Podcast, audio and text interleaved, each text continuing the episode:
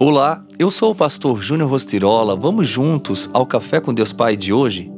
Escolha fazer Deus sorrir. Existe alguma coisa impossível para o Senhor?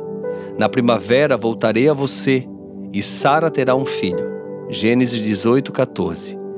Sara, esposa de Abraão, era de idade avançada e estéril, mas com a promessa de Deus ela pôde gerar um filho.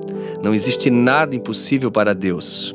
Contudo, da mesma forma que uma semente é a promessa de uma árvore, tem o DNA de algo extraordinário e só vai prosperar se for plantado em terra fértil, nós que fomos criados à imagem e semelhança de Deus, só vamos realmente viver o propósito dele na terra se discernirmos as coisas espiritualmente, obedecendo a palavra e tendo atitudes de fé. Discernimento, obediência e confiança é primordial. As três caminham juntas, abraçadas para que possamos cumprir o propósito do Pai.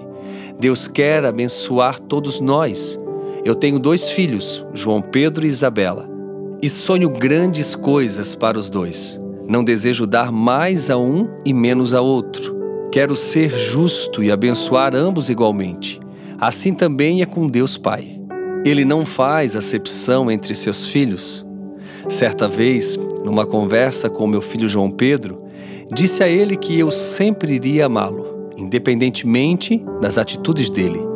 Mas ele tinha duas escolhas. Primeira, me fazer sorrir com as atitudes, e segunda, me fazer chorar. Nós também temos duas escolhas: fazer o nosso pai se alegrar ou se entristecer com as nossas escolhas. Na primavera, que está chegando, Deus quer voltar com a bênção nas mãos para alegrar o seu coração. Não há nada impossível para o Senhor e não há nada que Ele queira mais do que compartilhar conosco os seus planos e projetos.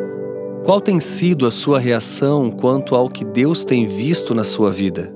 Decida hoje começar a fazê-lo sorrir com os seus passos. E a frase do dia diz assim: Você pode escolher enfrentar a mudança ou decidir permanecer como está? Qual é a sua decisão? Pense nisso. Escolha fazer Deus sorrir e assim, com certeza, você desfrutará de grandes milagres. Fica aqui o meu abraço, o meu carinho e eu te desejo um excelente dia.